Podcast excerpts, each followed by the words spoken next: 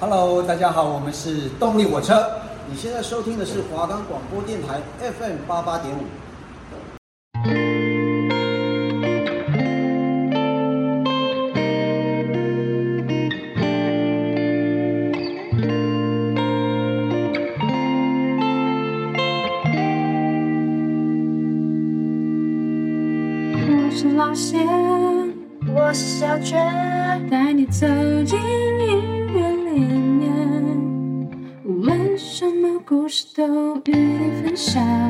只要有你，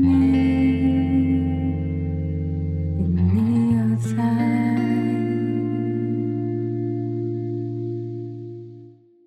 我们的节目可以在 First Story、Spotify、Apple Podcasts、Google Podcasts、Pocket Casts、Sound Player，还有 KK Bus 等平台上收听，搜寻华冈电台就可以听到我们的节目喽。我是老谢，我是小雀，欢迎来到因你而在。时间怎么过得那么快？又过了一个礼拜哎，感觉这阵子每天都好充实哦。对啊，可能因为每天都有不同的事情、不同的进度要做吧。我觉得只要一忙起来，时间一下就过了。但是又过了一个礼拜，也就表示我们节目要出新的一集啦。没错，我们的节目来到了第二集了。不过在节目开始以前，我可以提出一个小小的请求吗？当然可以啊，有需要我帮忙的，我一定帮到底啦。只要不是太困难的事情，我觉得 OK 啊。其实不是什么大事啊，我只是想要跟你要你的歌单，因为有时候睡觉前都会听到你放的音乐，我觉得每首歌都很好听，而且都很经典诶。真的假的？原来你喜欢我放的音乐哦！早说嘛，我这人就把我的歌单传给你啊。不过你有印象我放的歌是哪几首吗？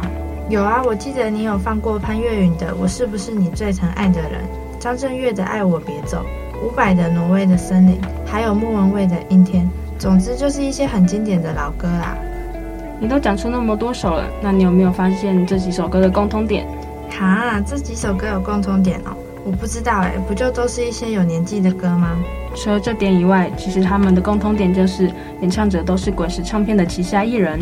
滚石唱片不就是那间台湾早期的大型唱片公司吗？对啊，就是那个历史悠久的唱片公司。说到这个，其实我们这周的节目主题就是介绍滚石唱片。我们不但会介绍这间公司的历史故事，也会介绍一些旗下的艺人，与大家分享几首经典的歌曲哦。滚石唱片距离现在已经有四十几年的历史了。我记得以前都会在电视上看到滚石唱片的广告。广告？你说的是那个滚石唱片为了回忆这四十年来而发行收录的很多金曲 CD 广告吗？我印象中还不止一个诶，好像分成滚石年代一和滚石年代二吧。对啊，我还记得广告中有一句台词是：“人生每个时刻都有属于你的一首滚石年代。”我以前还不太懂这句话的意思，直到开始听滚石唱片的音乐后，我才发现每首歌都是经典中的经典诶。就是因为很经典啊，所以我们才要来好好介绍这间唱片公司。应该很多听众朋友只有听过滚石的音乐，却不知道这间公司一路走来经历了什么事情，所以就让我们来带大家一起认识滚石唱片吧。其实滚石一开始并不是唱片公司。一九七五年，段中仪、段中坛在台北市创办的台湾唯一一本摇滚乐杂志，就是《滚石》杂志。杂志里出现大量的美国音乐，内容主要在介绍西洋流行音乐歌曲。除此之外，那时候的台湾民谣运动越来越盛行，在杂志里也能看见介绍台湾本土音乐的歌手。第一期的杂志卖得很成功，总共卖出了八千本。赚到的钱，两兄弟还在杂志社旁开了一间摇滚餐厅。他们想要透过这间餐厅好好介绍摇滚乐，不过没想到之后杂志的出刊不稳定，销售量也不理想，导致端中仪、端中谈亏损四百万，甚至到处欠债。还完债务的他们拿着剩下的一点钱，在一九八零年与飞碟唱片的老板吴楚楚、风华唱片的老板彭国华，还有彭国华的朋友以及滚石杂志印刷厂的老板六人合伙创办的唱片公司。那时公司名称则叫做滚石有声出版社。滚石唱片的成立，成为台湾第一家本土唱片公司。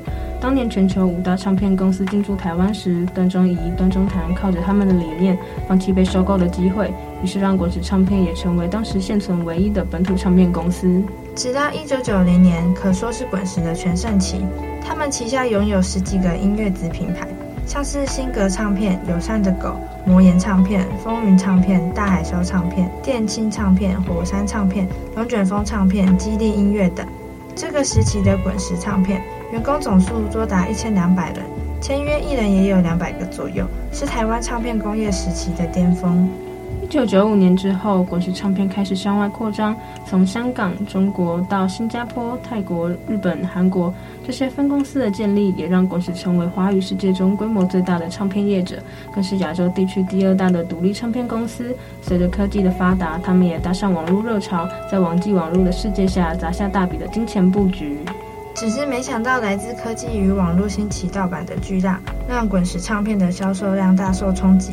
而海外投资的营运也跟着走下坡。从那个时候开始，滚石旗下的厂牌也开始陆陆续续分裂，海外的公司也一间间的倒闭。在二零零二年，段中潭大概赔了十八亿元，那么大的亏损逼得他必须裁员。原本滚石有一千两百名员工，最后却只剩下一百二十人了。不过段中潭并没有因此放弃，他拟定了长期计划来解决债务危机。他开始筹钱，甚至把家产都拿出来了。但是他从来没有想过放弃一个东西，就是滚石唱片上千张专辑的版权。就算当初有人想要用两亿一千元美金买下滚石这块招牌，他也抗拒了诱惑。另外一个转机就是随着科技的普及，大家对歌曲的版权观念也越来越了解。滚石握在手上的每一首歌都成为了权利金，像是手机铃声，一年就有一百五十万的收入，这也成为滚石的紧急救难金。在二零零九年，滚石推出纵贯线乐团，由罗大佑、李宗盛、周华健、张震岳组成。一年之间，纵贯线在全世界就巡回了五十三场演唱会，票房更高达四十三亿元。靠了这些钱，滚石已经开始慢慢从谷底往上爬了。在隔年，段中潭也推出滚石三十周年纪念演唱会，大约有八十几位滚石歌手齐聚一堂。台湾和中国共办了八场演唱会，吸引二十五万人，平均票房都超过一亿元。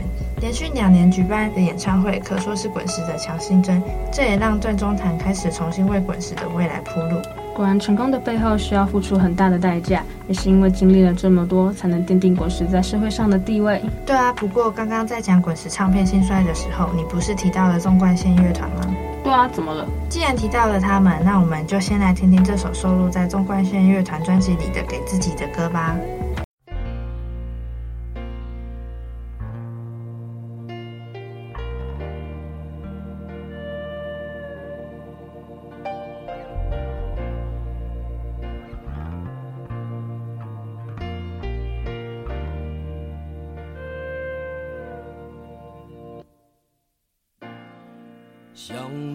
却不可得，你奈人生何？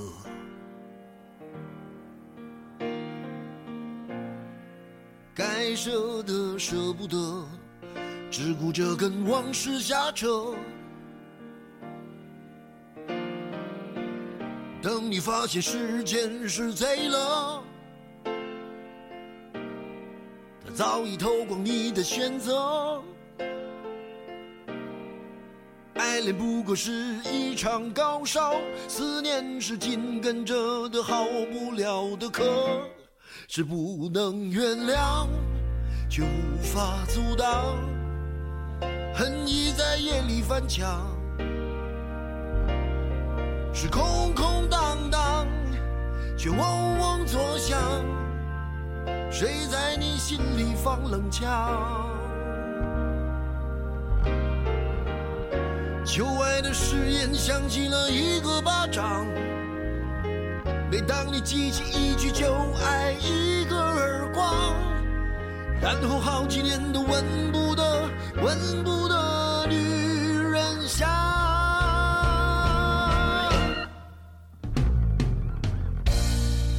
往事并不如烟，是的，在爱里念旧也不算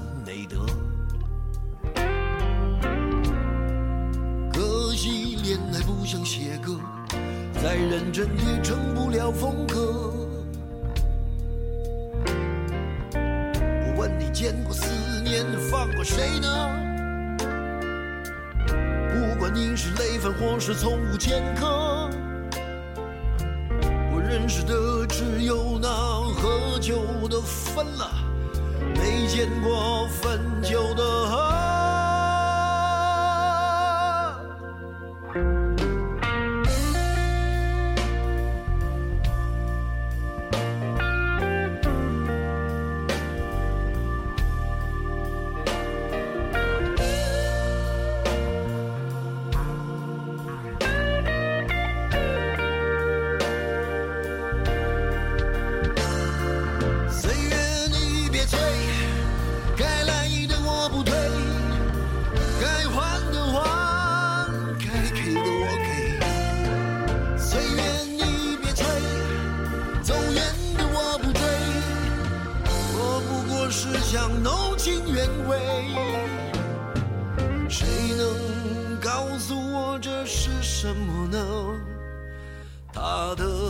在心里埋葬了，磨平了，纪念了，仍有余味，是不能原谅，却无法阻挡，爱意在夜里翻墙。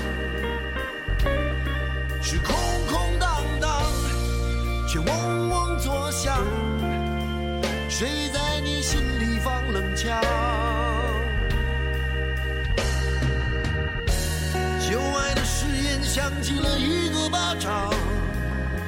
每当你记起一句就挨，一个耳光，然后好几年都闻不得，闻。不得女人香。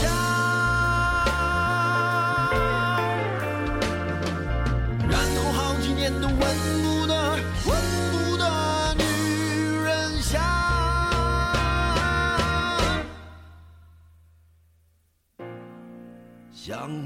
却不可得，你奈人生何？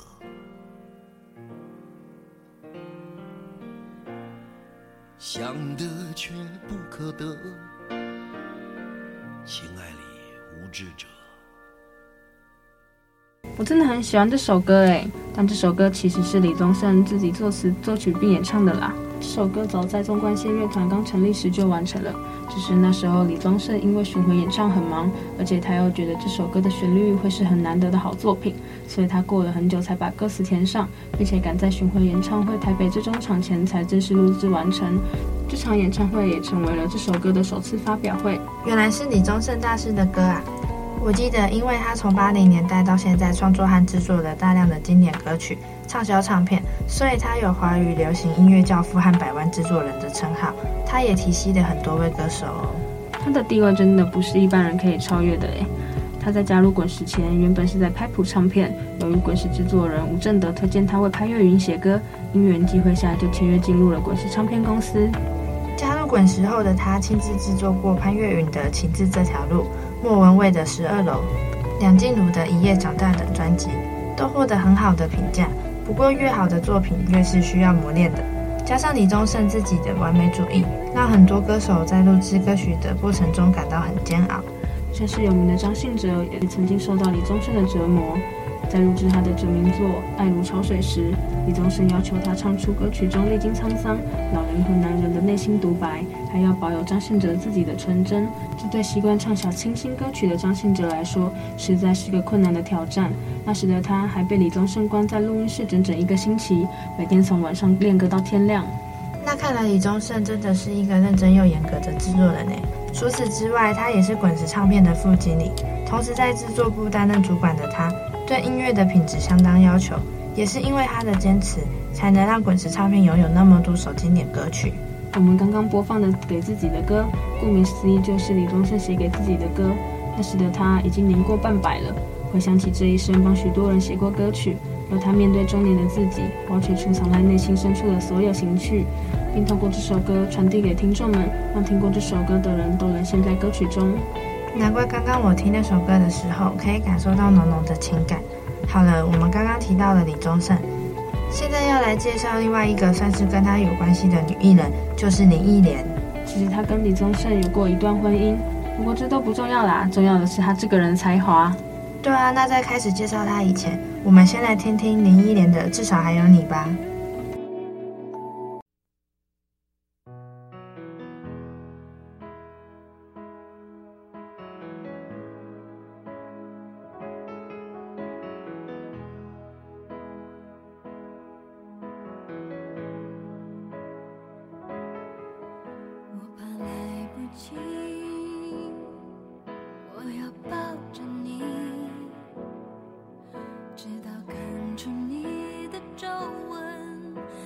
岁月的痕迹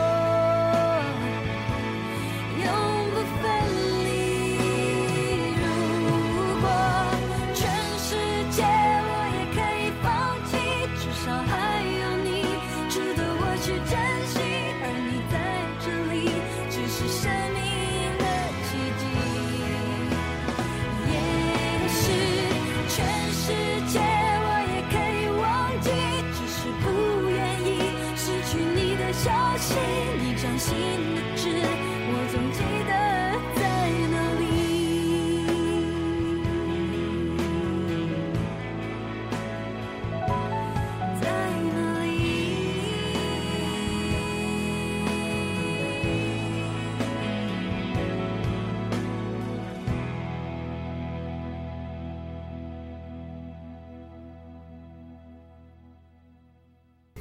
莲是香港女歌手嘛？她的音乐事业横跨了香港、中国、台湾、新加坡、马来西亚和日本等亚洲地区，而她在别的国家获得过无数个奖项，包括台湾。她在二零一三年凭着《盖亚》这张专辑获得第二十四届金曲奖最佳国语女歌手奖、最佳国语专辑奖、最佳专辑制作人奖。二零一九年，林忆莲也凭着《零》这张专辑在台湾获得第三十届金曲奖的最佳演唱录音专辑奖。除了这个奖项，她也再度以压倒性票数夺下最佳国语女歌手奖。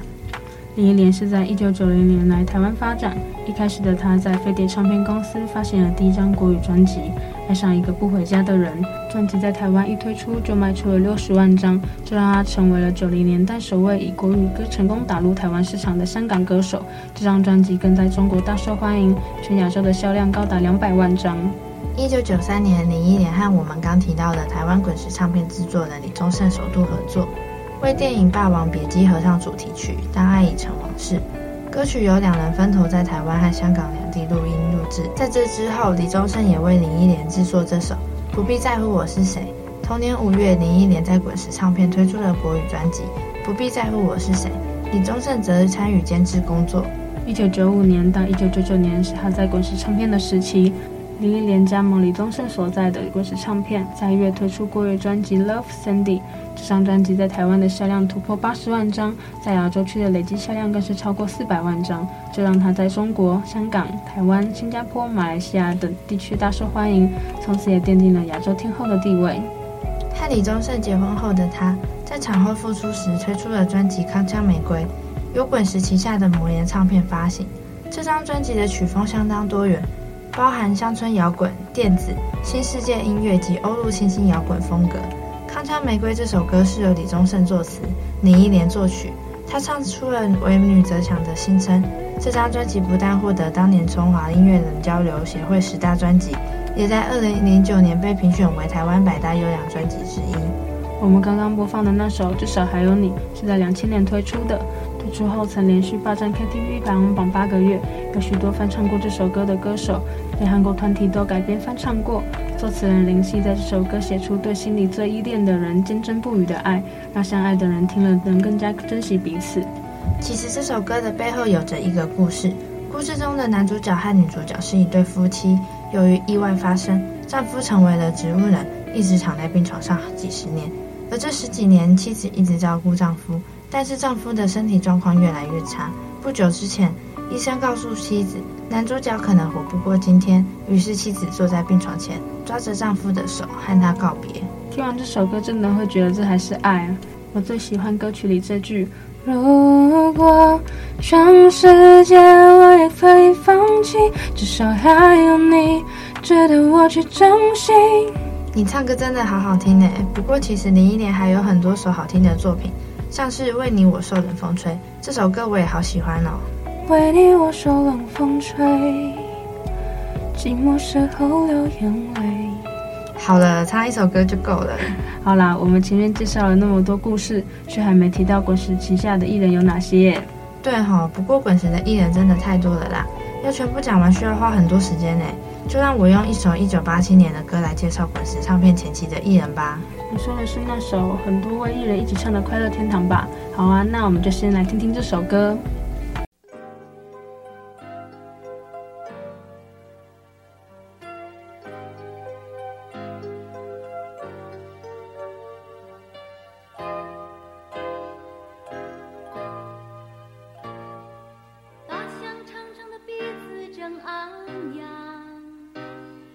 全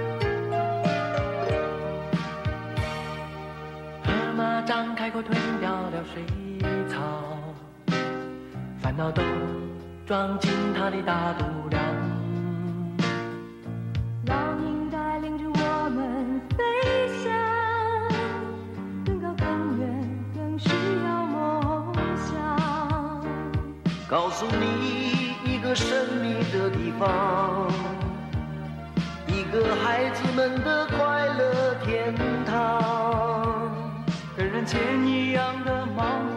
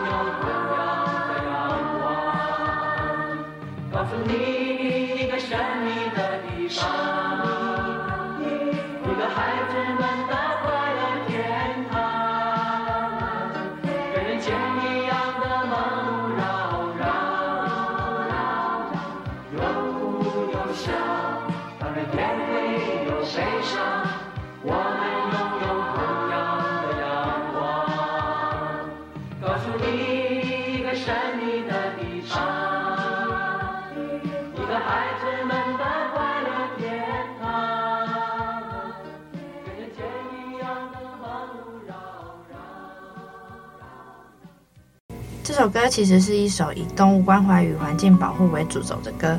滚石唱片为了台北市圆山动物园的搬迁，而召集旗下所有歌手共同演唱。那时滚石的旗下艺人有第一个与滚石唱片签约的潘越云。曾获封为台湾国民歌王和香港天王杀手的周华健，有天籁之音称号的齐豫、唐小诗、张艾嘉、陈淑樺、李宗盛、郑华娟、王心莲、黄韵玲、季红人、秦怀琪等当红的歌手。这首歌已经有快四十年的历史了，就算现在听也还是觉得这首歌的节奏很美，而且只要听几遍就能把歌词唱出来。